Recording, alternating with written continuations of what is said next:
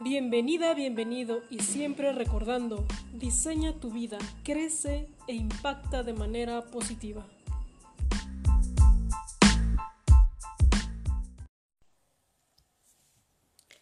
Listo, ¿qué hay chicos? ¿Cómo están? Los estoy saludando, soy Zaida y me da muchísimo gusto que estén por aquí. Hoy vamos a tener una invitada súper especial que me encantaría la la conozcan porque trae un proyecto muy, muy interesante. Eh, esta chica se ha dedicado muchísimo a, eh, a la enseñanza de, del inglés, pero no de una forma tradicional como nos la enseñan en la escuela o en las universidades o en cualquier instituto. Ella se va más en el tema mental, en cómo nosotros podemos programar nuestra mente para entonces pensar en inglés. O sea, no, no te está enseñando nada de gramática o estructura, sino simplemente te está reprogramando la mente para que entonces tú puedas pensar en inglés y obviamente tú puedas ser autónomo. O sea, eh, es un programa de lo que yo recuerdo cuando era presencial, porque ahora lo está dando en línea, lo cual facilita muchísimo a otras personas que a lo mejor no son de la Ciudad de México, entonces pueden accesar a esta eh, educación. Duraba seis meses seis meses en el cual tú te preparas con las herramientas para que, cuando salgas tú te puedas igual transformar y tú puedas eh, ver otras herramientas de aprendizaje y lo puedas interiorizar y así seguir creciendo en este idioma que yo estoy viendo ahorita que es súper vital, muy importante, hay mucha información que está en inglés y si no te estás actualizando o no estás al día con este idioma, vas a perder mucha información y te vas, te vas quedando atrás. Esta persona se llama Sonia Saulés, la, la conocí yo creo que el año pasado y bueno, conectamos muy bien, yo conecté muy bien con su terapia, porque en realidad es una terapia, no son clases de inglés, es una terapia, eh, déjenme les digo aquí cómo se llama.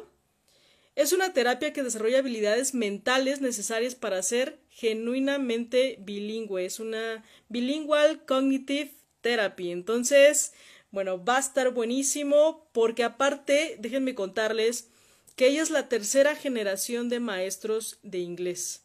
Es decir, que su abuelo, su mamá son, eh, bueno, enseñan inglés en escuelas normales, pero ella se dio cuenta de un detalle algo no le cuadraba. Obviamente eh, esta, esta, chica ha viajado mucho y entonces vio algunos detalles de por qué la gente, a los mexicanos, a los latinos, nos cuesta tanto trabajo aprender inglés.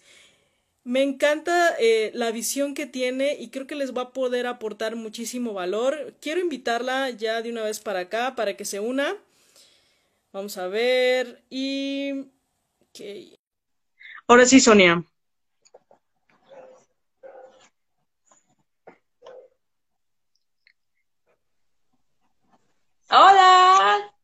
Listo. Bueno, pues ya les he estado hablando un poquito sobre, sobre Sonia. Muchas gracias por aceptar la invitación. Yo sé que tenemos un podcast, tenemos una, un episodio ahí donde hicimos, eh, bueno, la, entrevista y el desarrollo de todo lo que estás trabajando, pero nunca saliste en una foto, nunca me tomé una foto contigo. Sí, nunca me tomaste una foto. Estoy casi segura que nadie te conoce y esta es una muy buena oportunidad para que te ubiquen y entonces a partir de ahí tú generes esa conexión con todos nosotros, que estamos seguros nos va a encantar. ¿Cómo estás, Sonia? Bien, gracias. Aquí disfrutando de la pandemia. bueno, me encanta porque Sonia ve el lado positivo de las cosas, entonces es algo que vas a ver mucho en las clases, ¿sabes? O sea, es como muy mm. dinámica y, y, le capta súper rápido, juega mucho con el idioma, contigo, entonces te ríes, no lo hace aburrido, para nada es aburrido. Y, y es lo que, lo que me gusta muchísimo de ti. Sonia, platícame. Es lo que les digo a los alumnos, si no nos llevamos bien, no puedo ayudarte. Tiene que haber una muy buena comunicación y una amistad, una amistad con mis clientes, si no, ¿cómo? Por supuesto, totalmente de acuerdo. Y, y, aparte se genera esa confianza de, por ejemplo, no, pues es que como que no recuerdo qué me dijo y como le da pena preguntarle al profesor, entonces a lo mejor uno se cohibe, pero contigo es distinto. Sí, sí, sí, sobre todo porque, bueno, mi rollo siempre ha sido desmontar la jerarquía del aula. Ya ves que la educación ya es un acto eh, de poder eh, y yo siempre he tratado de nivelar esa, esa jerarquía, ¿no? La, la verdadera educación empieza desde la eh, horizontalidad. Exacto. Y ahí, ahí creo que quiero que me platiques un poquito por qué decidiste abrir este, bueno, entiendo que se llama Life Builders, la... Yes. ¿Por qué decidiste abrirlo? Yo, eh, como lo mencioné antes, eh, siempre yo he visto, porque yo crecí hablando inglés y siempre he visto que el inglés para mí, eh, poder hablarlo es un acto político. Lo, veo de, un punto de vista personal porque a mí me ha cambiado la vida, me ha podido abrir la, las puertas del mundo y del entendimiento y de la superación personal. Eh, solo con hablar inglés. La verdad es que yo no fui a la escuela, yo no fui a la universidad. Y solamente con tener inglés eh, pude abrir mi conciencia al mundo y, y, también le pude platicar al mundo mi experiencia como mujer mexicana. Y sí, sí, definitivamente para mí hablar inglés es un acto político a través del cual puedes defender tus derechos, puedes conseguir esa beca que quieres, puedes conseguir ese trabajo que quieres y no es por el varo que te da el inglés, sino por que la voz mexicana esté representada en, el, escenario mundial. Nos hace mucha falta esto. Sí, definitivamente, porque yo también eh, entiendo que a veces cuando sientes la limitante del idioma, no fluyes en muchos, en muchas áreas, ¿no? Ya sea en el trabajo, en la escuela, eh, o si o cuando viajas, ¿no? De repente se complica un poquito en esa parte. Pero a ver, entonces, cómo funciona Life Builders, cómo funciona esta terapia cognitiva de la cual yo les había mencionado ya un poquito. Ok, yo, como, como lo mencionaste, mi abuelo y mi mamá eh, han dado clases de inglés. Bueno, mi abuelo ya está muerto, ¿no? Pero eh, siempre me di cuenta, yo crecí en el método tradicional y me di cuenta que eh, el método tradicional está escrito por gente blanca en su mayor parte. Eh, y bueno, tú sabes que cuando tienes algo dentro de ti que, que, no trabajas, todo lo que haces está contaminado por esta cosa. Entonces, en el, en el método tradicional hay un racismo sistémico. Eh, lo digo claramente, hay un racismo sistémico, no es la culpa de nadie, simplemente todos somos parte de este sistema, ¿no? Y bueno, si el, si el método tradicional tiene un, un racismo sistémico, quiere decir que este sistema a nosotros los mexicanos, latinos en particular, pero bueno, los mexicanos, eh, nos ponen siempre en un, en un rol pasivo, en un rol sumiso. Eh, así para pronto, seguramente los que están viendo aquí les han dicho muchas veces, no, mira, no te preocupes, no pienses, tú nada más contesta con el auxiliar con el que te preguntó el gringo. Y como yo les digo a mis alumnos, eh, porque yo también practico BDSM, y, les digo, si esto fuera BDSM, eso sería el, la definición de diccionario de un sumiso. Pero eso a nadie le gusta el inglés porque siempre te ponen en este rol pasivo, reaccionario, sumiso, y siempre se nos ha enseñado a no pensar, repetir y mecanizar procesos y lo que me he dado cuenta es que cuando tú estás hablando inglés es porque estás teniendo una interacción. Y, el método tradicional, con toda esa sumisión asquerosa, eh, lo único que hace es que se te olvide tu objetivo de esa, de esa interacción en particular y le pones más atención a si estás hablando bien, si estás pronunciando bien, si estás usando el, el auxiliar correcto. Y entonces tu, tu, ah, tu, objetivo de esa interacción se va por la ventana, güey. O sea, si tú querías pedir un salario mejor, si tú querías pedir la beca, se desvanece y por eso los mexicanos como país no hemos podido salir adelante porque todas esas, em, oportunidades reservadas para gente que puede manejar bien el inglés, no se van a los mexicanos, no se van a suficientes mexicanos, por eso no podemos salir adelante. Sí, sí, sí, parece una trinchera muy trivial lo que yo hago. Eh, ahora que estuve en esta reunión con ustedes, que, estuve, que estuviste ahí, Zaida, yo los vi a todas como unas guerreras y yo dije, ay, yo aquí con mi inglés, pero, pero sí es, es una trinchera muy trivial, parece, pero pero definitivamente es un, es un acto político, totalmente.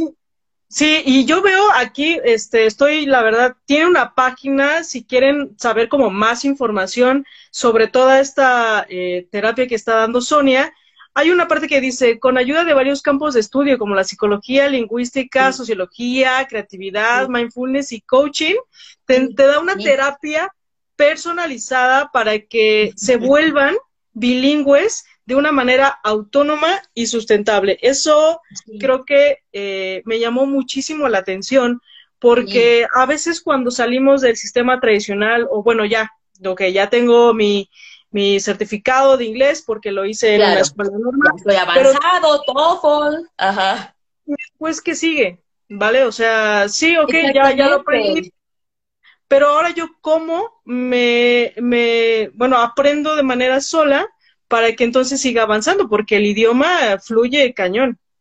Y lejos de eso, porque fíjate, o sea, como dices, o sea, tú sales de, del avanzado, del curso avanzado, ya tienes tu pinche papelito, güey, y no puedes pedir ni siquiera una hamburguesa en McDonald's en Times Square, porque nadie se ha ocupado de la carga emocional, histórica y cognitiva del inglés. Eh, yo cuando digo inglés, esa palabra tiene una carga muy pesada en México, porque el mexicano relaciona el inglés con los pinches gringos, y obviamente nuestra historia nunca ha sido placentera, siempre hemos sufrido atropellos políticos, eh, bullying económico, eh, todo, todo, todo nuestra historia con Estados Unidos, pues cuando yo digo la palabra inglés, todo eso se evoca en el cerebro del mexicano y y pues hay que atender todas esas cosas psicológicas sin mencionar lo cognitivo, porque también ser bilingüe, o sea, yo sé que cuando la gente sale de su de su, de su curso de inglés con el papelito de soy avanzado,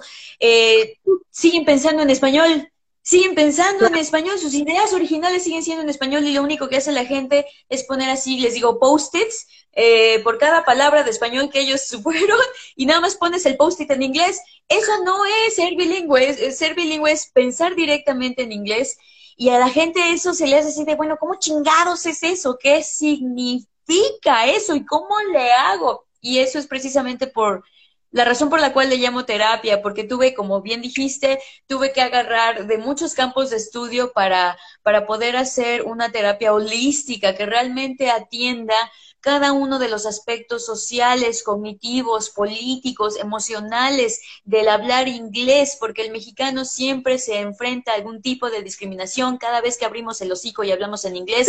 Si estás hablando con un, con un gringo, te estás enfrentando a un poco de discriminación racial. Si estás hablando con un mexicano que habla mejor que tú, te estás enfrentando a discriminación social, clasista. Entonces, eh, hablar inglés es un tema, es, es, un tema muy, muy, muy complejo y aprovechando eh, el, lugar privilegiado que tengo de haberlo visto toda mi vida con mi abuelo y mi mamá y ahora yo, yo tengo 20 años dando clases de inglés, eh, es un lugar muy privilegiado y creo que nadie tiene este, esta posición para, para poder demostrarle al mundo realmente todo lo que involucra hablar, un, hablar inglés, hablar inglés. Y algo que me gustó muchísimo que hablabas en el podcast es, no son clases de inglés, sino que tú sanas la relación afectiva con el inglés, reprogramas los procesos cognitivos para pensar en inglés directamente sin hacer lo que hace rato mencionabas, de pensar en español y abajo estoy subtitulando en inglés, entonces ya pierdes, ¿no? La, la fluidez y totalmente ya te desconectas. Y no es genuino, no es genuino, no es genuino. Ese es, esa es la palabra, por eso me encanta esa palabra, porque si estás pensando en español y pones las palabras encima en inglés, entonces no es, no es un, no es genuino, definitivamente. Y, y por cierto, ahorita que lo veo aquí que dice ya eh, en una persona adulta es complejo, No es cierto. Fíjate, es lo que les digo a los chamacos, güey. Cuando vas al método tradicional, siempre te dicen, bueno, no te lo dicen, ¿verdad? Porque no sería buen negocio, pero tú cuando ya le estás pagando la inscripción a la recepcionista, eh, tanto la recepcionista como el maestro, como el güey que escribió el libro, como la vieja que escribió el examen, como, como el director de la escuela, todo el mundo sabe que, bueno, pues Aida, ya tienes 35 años, este, pues ya estás ruca, güey, la verdad ya no te vas a hacer bilingüe y pues tú sí, tú dame tu inscripción a ver qué podemos hacer por ti. Entonces, inclusive desde el momento en que das la inscripción ya es un proyecto fallido esto de ser bilingüe. Y yo he descubierto que no, o sea, el cerebro adulto no aprende así, eh, de manera intrínseca. El cerebro adulto es muy moldeable todavía y el cerebro adulto aprende de acuerdo al método al que te exponen. Obviamente, si el método al que te expones te pide que formes primero tu idea en español para luego traducirlo al inglés, obviamente eso va a ser tu cerebro adulto, güey.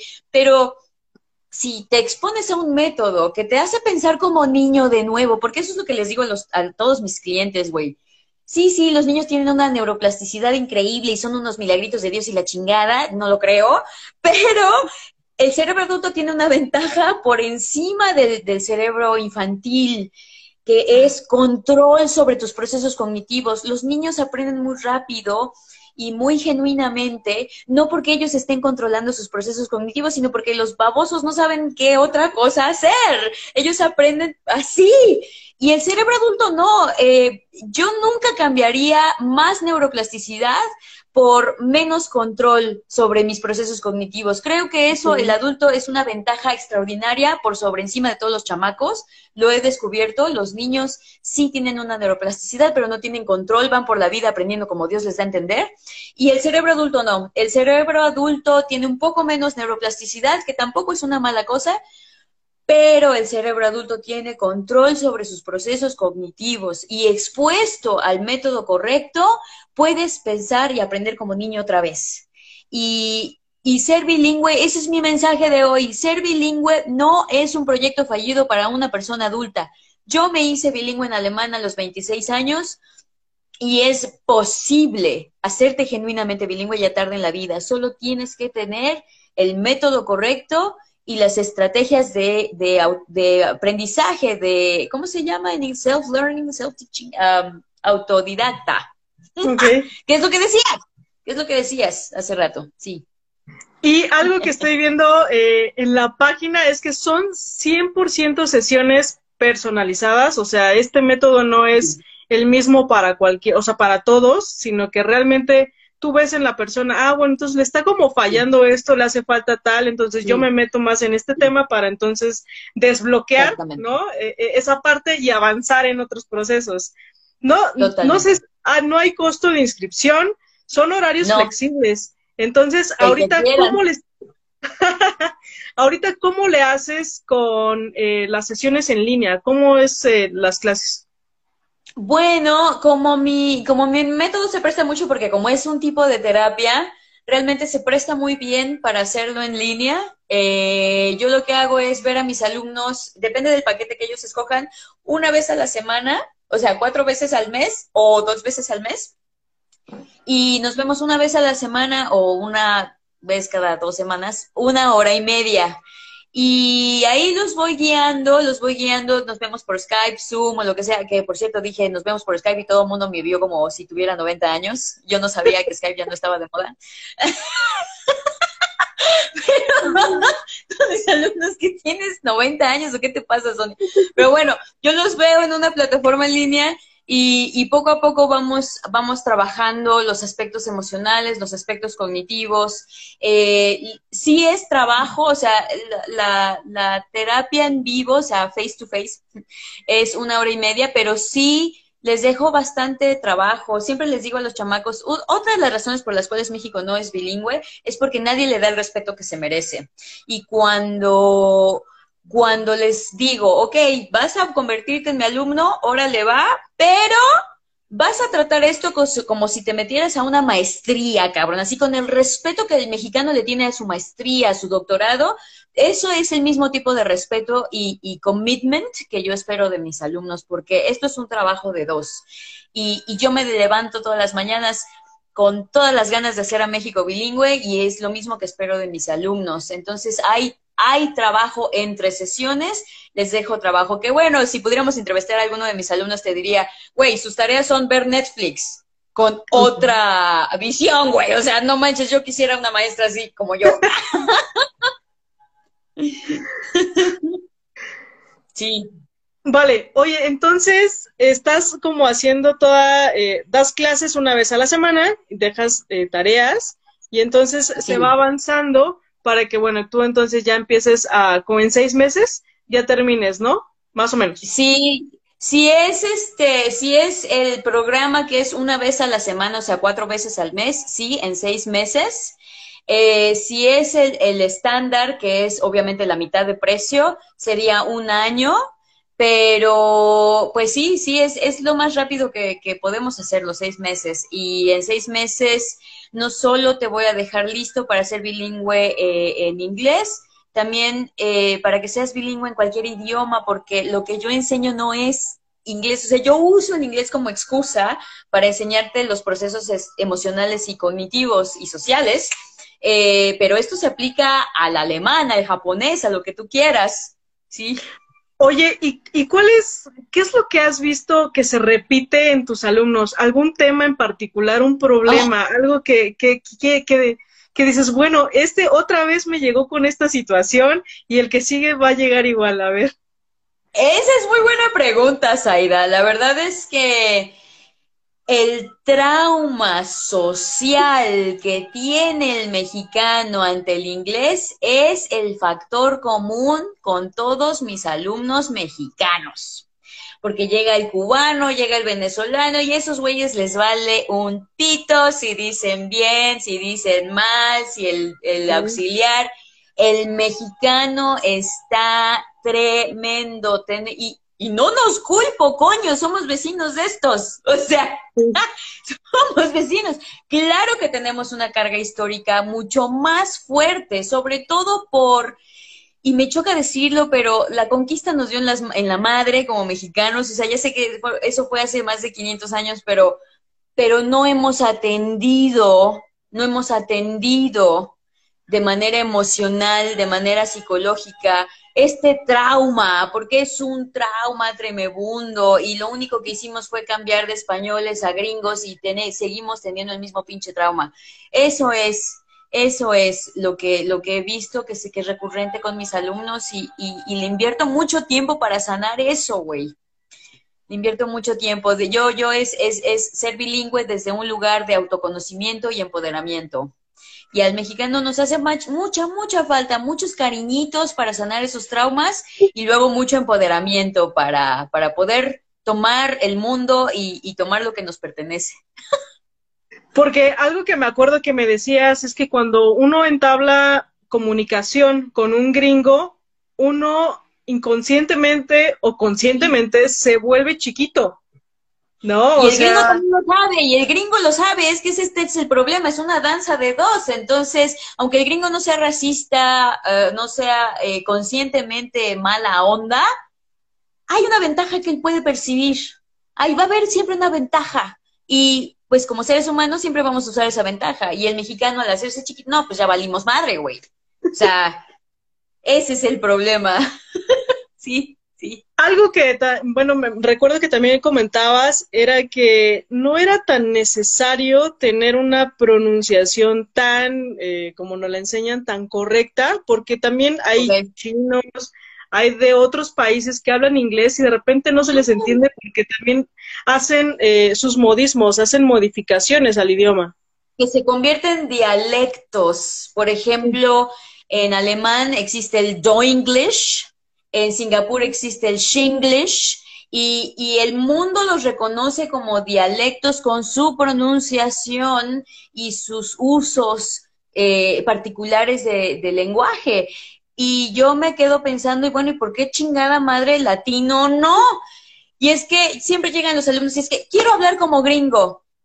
Y yo les digo, a ver, güey, eso está tan enfermo como como ver la foto de la modelo de Calvin Klein y desear con todo tu ser verte así. Nosotros sabemos, nosotros las mujeres sabemos cuál es el pedo, güey. Te va a dar anorexia, te va a dar una autoestima de la chingada, güey. Y por mucho ejercicio que hagas, y por mucho entrenamiento, y por muchas fajas, y por muchos tacones, pues no te vas a ver así porque la vieja de la foto es gringa, güey. Yo no.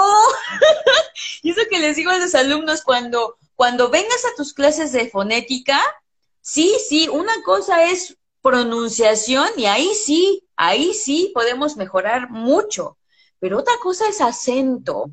Y yo creo que la persona que le hace burla a otra persona por el acento que uno tiene en inglés, lo está usando como excusa para racismo, discriminación racial. Yo, como les digo a los chamacos, discriminación lingüística es discriminación racial. Esta persona que te hace burda por tu acento realmente está usando tu acento como excusa para hacerte bullying racial, güey. Y, yo lo que trato de educar al mundo, porque también tienes que educar a los pinches gringos, es decir, ¿sabes qué? No me corrijas mi acento, güey, porque yo nunca voy a sonar a gringo. Como una alumna me decía, ay, es que un gringo me, me corrigió y me dijo que no se dice animal, se dice animal. Y le digo, pues el animal es él, porque billones y billones y billones de personas dicen animal. ¿Cuál es el problema? ¿No? Entonces, tenemos que reclaim, tenemos que validar primero nosotros mismos nuestro dialecto en inglés para que el mundo lo reconozca. Pero si siempre quieres verte como la modelito de Calvin Klein, lamento decirte que si ese es tu estándar, entonces estás jodido, porque no eres gringo, Punto. Y ya. Está, está buenísimo, Sonia, porque entonces son como muchos paradigmas que tenemos en la cabeza de, de cosas que nos enseñaron porque el inglés no lo metieron desde la primaria, ¿no? O desde la secundaria y tenemos ya como esa, esa visión de lo que debería de ser el idioma cuando no es cierto, sino que realmente tú debes de empezar a fluir. Es una visión nuestra. Yes, exacto, perdón, pero no es una visión nuestra, es una visión gringa con racismo, integrado, sistémico. Pues no, jamás. Como le decía a uno, a un chico, yo le pongo, yo puedo hacer un examen de TOEFL a un gringo y no lo pasa, no lo pasa, güey. Así como tú, Zaida, no pasarías el examen Cervantes de español. Pero la diferencia es que a, nadie le, a, a, todo el mundo le vale verga el español. El inglés es lo que te da y te va a abrir las puertas a oportunidades extraordinarias. Y al gringo no se le niegan simplemente porque es gringo, porque es güero. Pero yo como latina sí he tenido que demostrar, a pesar de que es mi lengua madre, yo he tenido que demostrarle al mundo con un examen que mira, sí sé hablar inglés.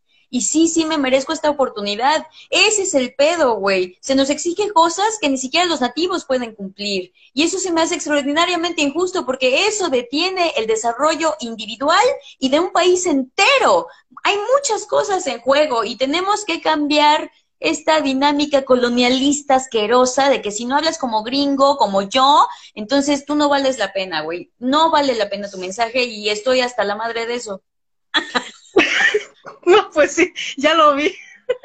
no, pero aparte, este, los gringos son como de, bueno, yo hablo español y lo dicen así todo raro. ¡Claro! ¡Todo horrible!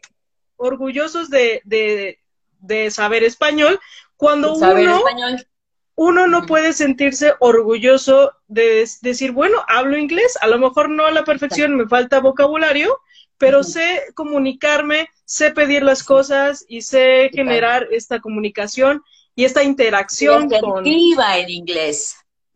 Así es. Sí, sí, como dice Landlover, los acentos son hermosos, es lo que yo le digo a todos. Esto es, le da diversidad. Todos sabemos que la diversidad es a good thing. La diversidad es riqueza. Pero, y sí, todos aceptan el acento hindú, todos aceptan el acento chino y el alemán, pero el latino siempre está sudando como es que no sueno como gringo, no sueno como gringo. Y yo, ¿por qué vergas vas a sonar como gringo si eres latino? O sea, nunca vas a sonar como gringo. Y qué bueno. Y eso lo aprendí de, un exnovio. Me decía, puta, si quisiera que sonaras a gringa, ¡ugh!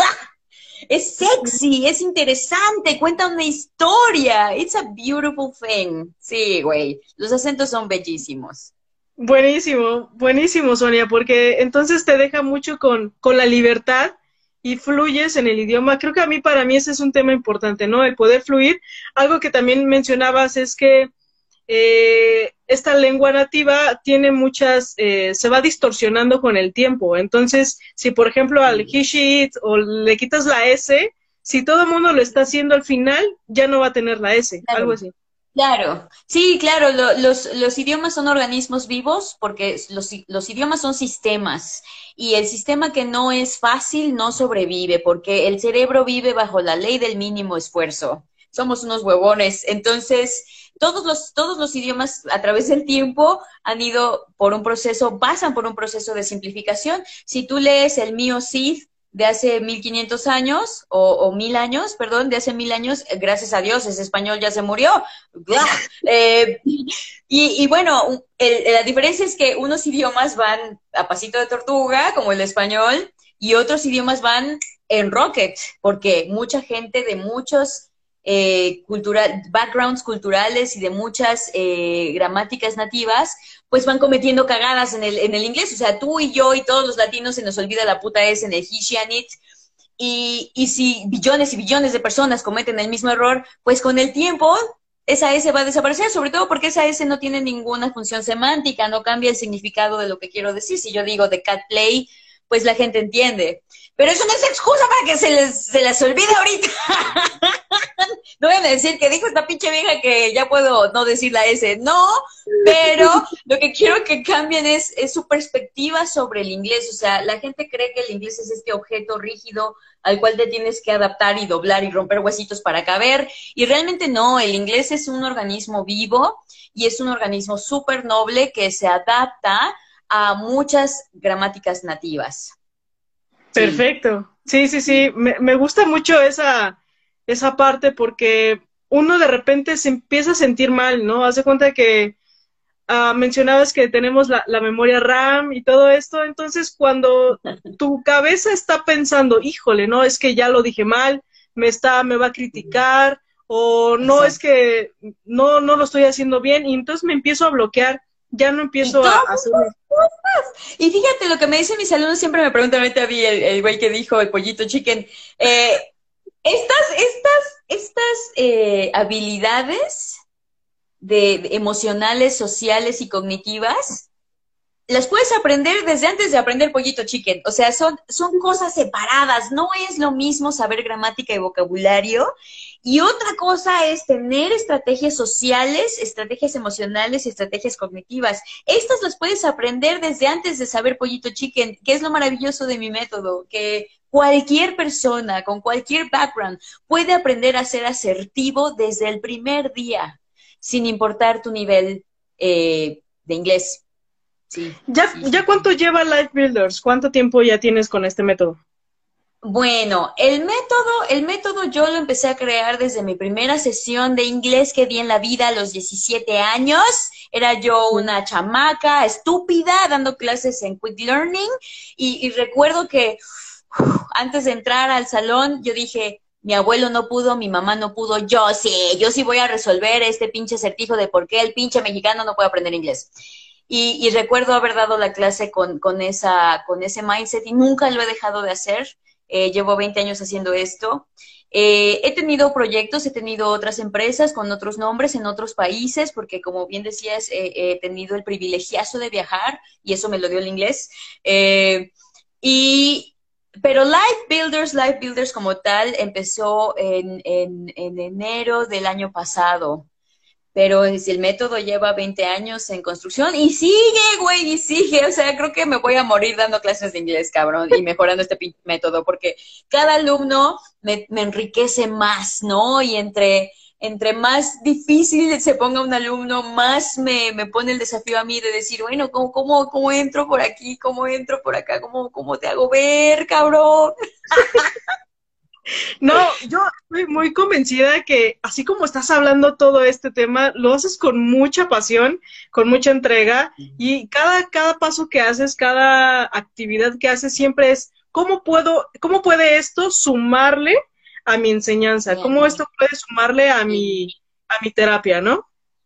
Sí, sí, sí, y de verdad no es, no es eh, una chaqueta decir que es una terapia. Eh, todos mis alumnos, de verdad puedo decirlo, todos eh, saben que, que sí, sí les estoy enseñando inglés, pero aquí en la terapia hay muchas, muchas otras cosas que es para la vida, que es para la vida. Sobre todo, ¿sabes por qué, güey? Porque cuando hablas solamente español, pues no tienes un marco de referencia y tú crees que hablas español chingón, porque pues todo mundo entiende lo que dices cada vez que abres el hocico, pero cuando empiezas a aprender inglés, empiezas a tener otro marco de referencia y te das cuenta que tu uso del español también puede ser mejor.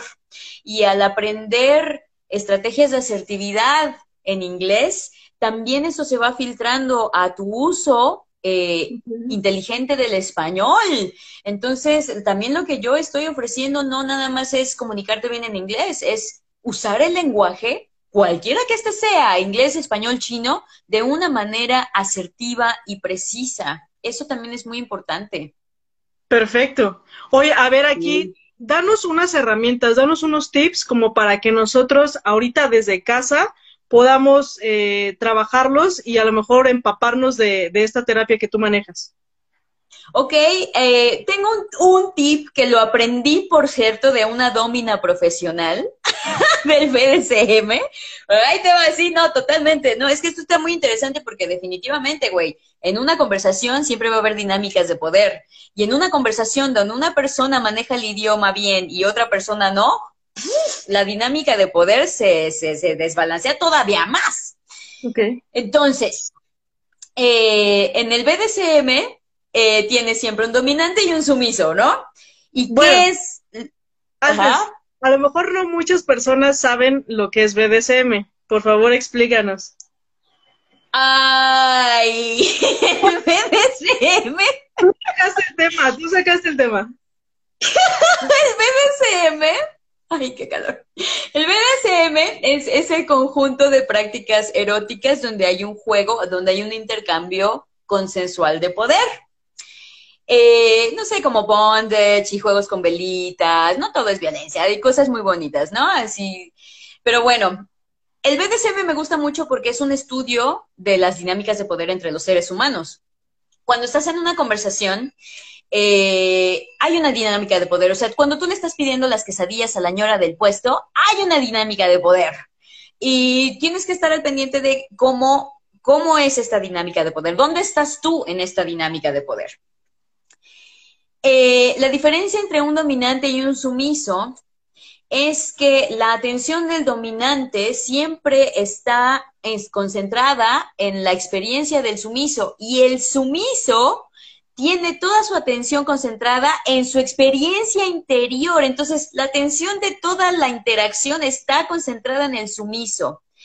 Y esto provoca que ya no tenga suficiente RAM para poder tener control de la situación, porque como tú estás poniendo la atención a tu experiencia interior, ya no tienes RAM para poder tomar control de la situación externa. Eso es, eso es ser un sumiso, cuando toda tu atención está puesta en ti mismo. Y seguramente eh, las personas que están escuchando eso, pues eso es lo que te pasa cuando hablas inglés. Cuando estás hablando inglés, estás pensando en tu experiencia interior de, qué tal estoy hablando, chin, ese no era la estructura, chin, mi pronunciación está de la chingada, y entonces, entre más cosas le pongas atención de tu experiencia interior al asunto, pues menos RAM, porque la atención es un, es un recurso limitado. Entonces, entre más atención le pongas a tu experiencia interior, menos recursos de atención tienes para poder controlar la situación externa. Bueno, esto es lo que pasa. Es lo mismo que pasa cuando te avientan un piropo en la calle. Si el güey te dice, mamacita, qué buenas nalgas tienes, el güey está poniendo atención a tus nalgas y tú estás poniendo atención a tus nalgas, pensando que quizá se te ve el calzón, tararara, entonces pierdes, pierdes poder en esa dinámica. Por eso el piropo es muy gacho, chicos, no lo hagan. Bueno, cuando estás hablando inglés eh, y la persona, y la persona, y, y la persona, tu contraparte que habla mejor inglés que tú, se las puede oler, ya valiste verga. la dinámica de poder se, desbalancea muchísimo y los dos están poniendo atención a tu rendimiento en inglés, que no tiene nada que ver con tu objetivo. O sea, si tu objetivo es pedir un salario mejor, ya valiste madres porque en esa conversación lo único para lo que tienes RAM es para tu desempeño en inglés, como si fuera un examen inglés, lo que les digo, no es un examen de gramática, güey. O sea, pero bueno, ahí va el tip, que te digo que lo aprendí de una domina. Si, si la dinámica de poder realmente es un juego de tenis, de atención, de quién tiene la atención sobre quién, entonces, para recuperar el control en la interacción, lo que tienes que hacer tú como persona sumisa, que se encuentra de repente en la sumisión, lo que tienes que hacer es preguntar, hacer preguntas. Suena tan sencillo y por ende es tan elegante. Si tú vas por la calle y el güey te dice, qué bonitas nalgas tienes, y tú te emputas o te, te espantas, sigues reaccionando, sigues reaccionando y tu atención sigue en ti misma. Pero si te volteas y le dices, oye, ¿dónde compraste esos pantalones tan poca madre? El güey se va a sacar de onda porque ya tú estás llevando la atención de la interacción a ese cabrón. Es lo mismo cuando hablas inglés. La mejor manera de recuperar el control de una, de una conversación en inglés es haciendo preguntas. No esperes a que el gringo lleve la, la, conversación. El gringo preguntando y tú respondiendo. El gringo preguntando, tú respondiendo. No, güey. La mejor manera de validar tu posición en la conversación como una persona equal, como una persona con asertividad y objetivos propios, es haciendo preguntas. Haz preguntas, güey. Y es algo que creo que no enseñan tan fácil en la escuela, ¿no? O sea, te, enseñan mucho como, contesta siempre las preguntas, pero formularlas desde cero, creo que ahí tenemos un tema muy importante. Y dicho y hecho, mamacita, yo les doy esto a mis clientes, les doy este tip, ¿no? Haces preguntas y siempre me dicen, güey, no sé hacer preguntas, porque en el método tradicional nunca te enseñan a hacer preguntas, es lo que te digo, hay un racismo ahí sistémico, no quiero decir que los gringos tengan así de, vamos a controlar a México a través del método de enseñanza, claro que no, pero sí es un pedo racial que está muy, muy inconsciente. Y efectivamente, güey, la gente no sabe hacer preguntas en inglés.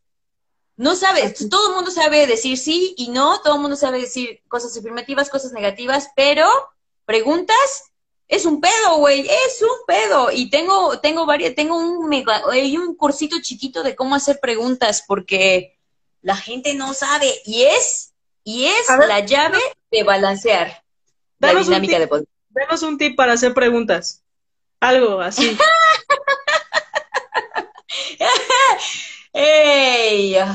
Bueno, esa es, esa es una muy buena pregunta, pero primero que nada, para poder hacer preguntas, tienes que poner tu atención no en tu rendimiento de inglés, porque, bueno, primero, primero tienes que recordar que la vida no es un examen de inglés, cabrón. O sea, al pinche gringo le vale madres si dices he play o he plays. O sea, al, gringo le vale madres. Si cometes un error, el gringo, el gringo ni siquiera va a decir, ah, este pendejo se le olvidó la S en el he, O sea, créeme, créeme, créeme que el gringo no está pensando en eso. Entonces, primero tienes que saber que la vida no es un examen de gramática en inglés. Ok, entonces no me preocupo por eh, eso. Sí, no, no, no, es, es, es, y, suena muy fácil, pero esta, eh, aquí radica la terapia, eh, que no te importe tu rendimiento en inglés. O sea, yo les digo, ahí te va, les digo a los alumnos, cuando, cuando estás hablando hay dos elementos, precisión y fluidez. No hay más. Cuando tú estás hablando inglés solamente hay precisión gramatical y fluidez, o sea, qué tan rápido hablas. Y estos dos elementos están en un tango interesante, porque cuando subes la precisión, la fluidez baja, o sea, hablas más lento, va más perfecto, pero más lento. Y cuando sube la fluidez, tu precisión baja, quiere decir que cometes más errores gramaticales. Entonces, cuando te entrenan a ti para ser maestro de inglés, bueno, no siempre te dicen esto, pero esta maestra, coach, fue un amor. Ella decía, tú como maestro, cuando les das un ejercicio a los alumnos, tienes que decidir cuál es tu prioridad. Si tu prioridad es fluidez, entonces no los corrijas. Si tu prioridad es, es precisión, entonces corrígelos un chingo. Yo les digo esto a los alumnos. Yo les digo esto a los alumnos. Tú tienes que decidir cuál es tu prioridad, porque solamente puede haber una arriba. Solamente puede haber una arriba sacrificando la otra. Y tú tienes que decidir cuál es tu prioridad. ¿Hablar perfecto inglés o hablar natural inglés? Y siempre les pongo ejemplos, les digo, a ver, por ejemplo, eh, no sé, en un bar eh, coqueteando con alguien, ¿Precisión o fluidez? Y todo el mundo dice, no, pues fluidez. Ok, ok, ok. ¿Qué te parece si estás dando una entrevista de trabajo? Estás en una entrevista de trabajo y todo el mundo, no, no, pues precisión, precisión. Les digo, no, pendejos. El único momento donde la precisión es más importante es un examen de inglés. Solamente en un examen de inglés la precisión es donde debe tener precedencia sobre fluidez. De ahí, todas las otras situaciones del universo, fluidez es lo que tiene que ir por encima, güey. Porque la vida no es un examen de inglés, siempre toma eso en cuenta. De hecho, creo que ese es el tip siempre, siempre recuerda, güey, si no es un examen gramatical de inglés, entonces fluidez siempre va a presidir, aunque sea una entrevista de trabajo, aunque sea ligar con alguien en un bar, aunque sea una presentación de tu industria que estés dando tú en inglés, la fluidez va a preceder, a nadie le importa el presente perfecto, a nadie le importa si estás usando bien el auxiliar con su forma del verbo, o sea, nobody gives a fuck about this. Siempre tienes que tomar en cuenta que en cualquier momento de la vida, fluidez va por encima de precisión. Y eso te libera la atención para ahora sí llevar tu atención al objetivo y poder hacer preguntas pertinentes. Muchas, muchas gracias, Sonia. Está, estuvo buenísimo, está increíble todo esto que estás enseñando.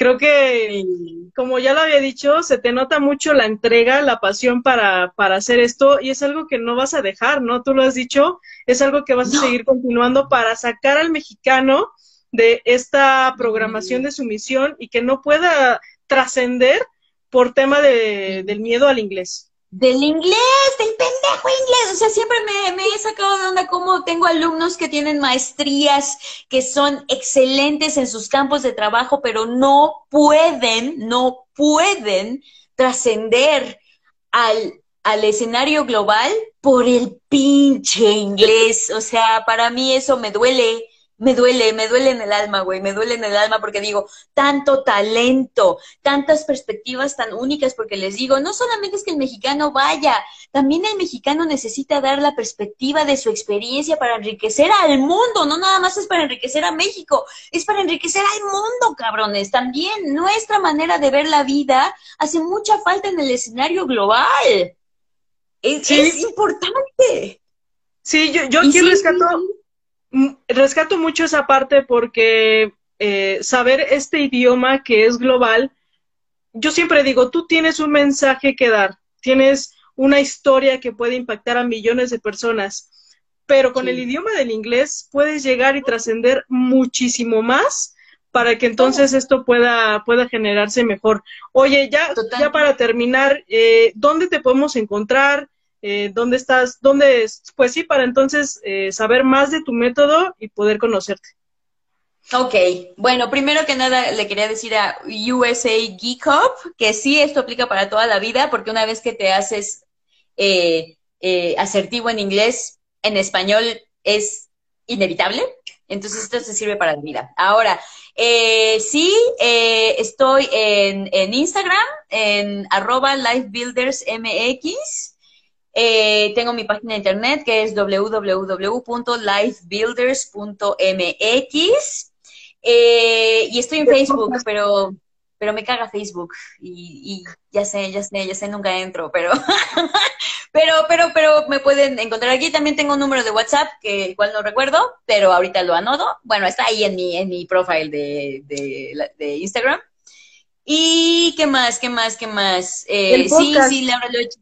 Eh, mi podcast, sí, a mí se me olvida que tengo un podcast, mamacita. En el podcast, el podcast está en todas las plataformas, está en Spotify, está en todos lados.